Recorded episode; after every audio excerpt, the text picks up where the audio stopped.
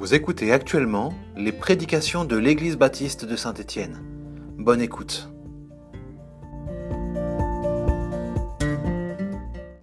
Alors ce matin, euh, nous allons continuer sur euh, une série de questions que on peut se poser.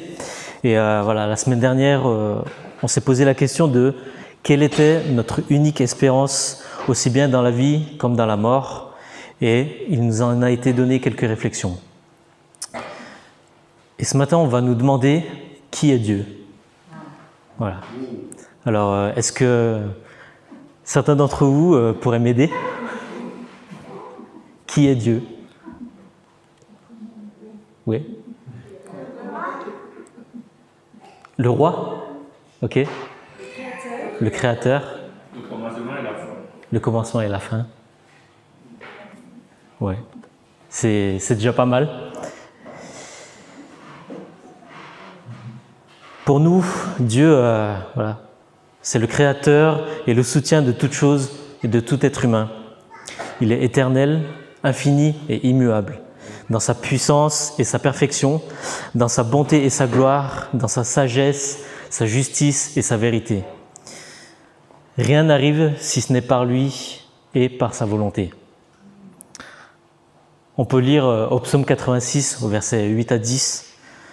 Nul n'est comme toi parmi les dieux, Seigneur, et rien ne ressemble à tes œuvres. Toutes les nations que tu as faites viendront se prosterner devant ta face, Seigneur, et rendre gloire à ton nom. Car toi, tu es grand et tu opères des miracles. Toi seul, tu es Dieu. Amen. Voilà, au travers de ces quelques versets, euh, David exprime sa soumission devant la personne de Dieu et pour euh, les œuvres qu'il fait. Cette louange euh, faite à Dieu veut mettre en valeur et veut montrer l'incomparable personne de Dieu, qu'il est digne d'être adoré par toutes les nations. Le Dieu de la Bible est unique, il est vivant et capable d'accomplir de grandes choses pour ceux qu'il aime.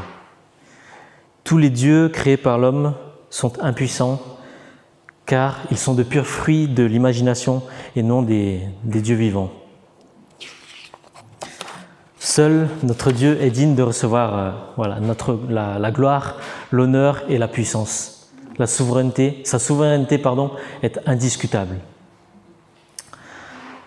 Euh, Jonathan Edwards écrit Il ne fait nul doute que le Créateur de ce monde en est également le gouverneur.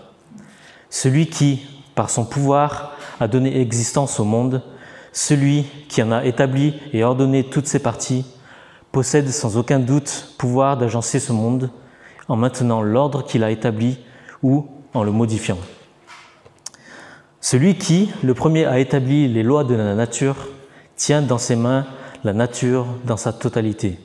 C'est pourquoi il est évident que Dieu tient le monde dans ses mains afin d'en faire ce que bon lui semble.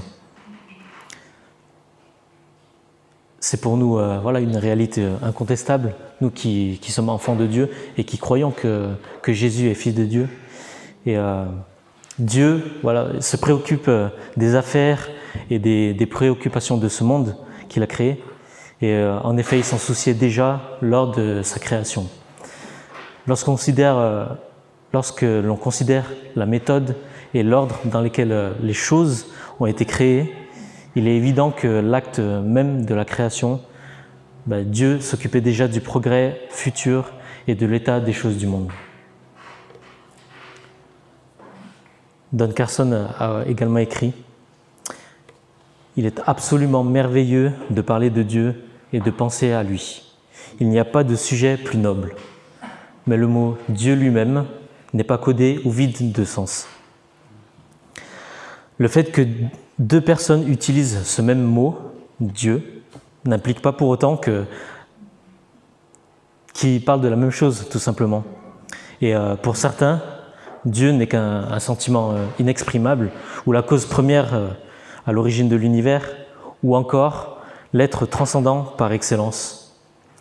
Mais ce dont nous parlons ici, c'est du Dieu de la Bible. Et le Dieu de la Bible s'est défini lui-même il se décrit comme étant éternel et juste. Il est le Dieu d'amour. On peut dire aussi qu'il est euh, bah, ce Dieu transcendant, c'est-à-dire qu'il est au-delà de l'espace et du temps et de l'histoire. Et pourtant, il est le Dieu immanent. Il se tient si près de nous qu'il est impossible de lui échapper. Il est partout, il est immuable. Il est vrai et fidèle. Dieu euh, ne s'est pas révélé uniquement par euh, des mots, mais aussi au travers de toute l'histoire du grand récit biblique. Il est donc euh, essentiel de voir et de comprendre qu'il ne nous est pas permis de privilégier un des attributs de Dieu par rapport aux autres. On ne peut par exemple pas mettre en avant sa souveraineté et oublier sa bonté, ou choisir sa bonté et oublier sa souveraineté. Sa sainteté, c'est ce qui fait de lui que Dieu va juger. Ou euh, encore choisir son jugement, voir sa sévérité de son jugement et oublier qu'il est le Dieu d'amour. Le Dieu qui a tant aimé euh, même ces créatures rebelles, qu'il a envoyé son Fils afin que, voilà, qu'il porte son péché dans son propre corps sur la croix.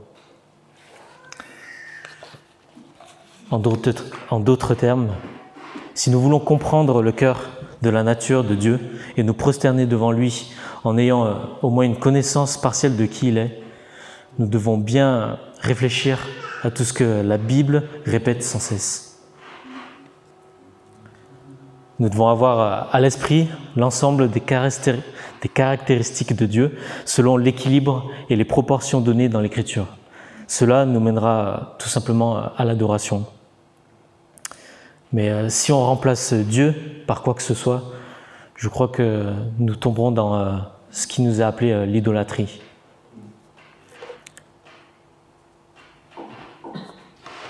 Notre Créateur, notre soutien, toi seul maintiens toutes choses en existence. La plus petite des créatures, tu la connais, et la plus puissante des armées marche à ton commandement. Tu règnes avec justice, alors Aide-nous à avoir confiance en ta bonté et dans tout ce que tu ordonnes. Amen.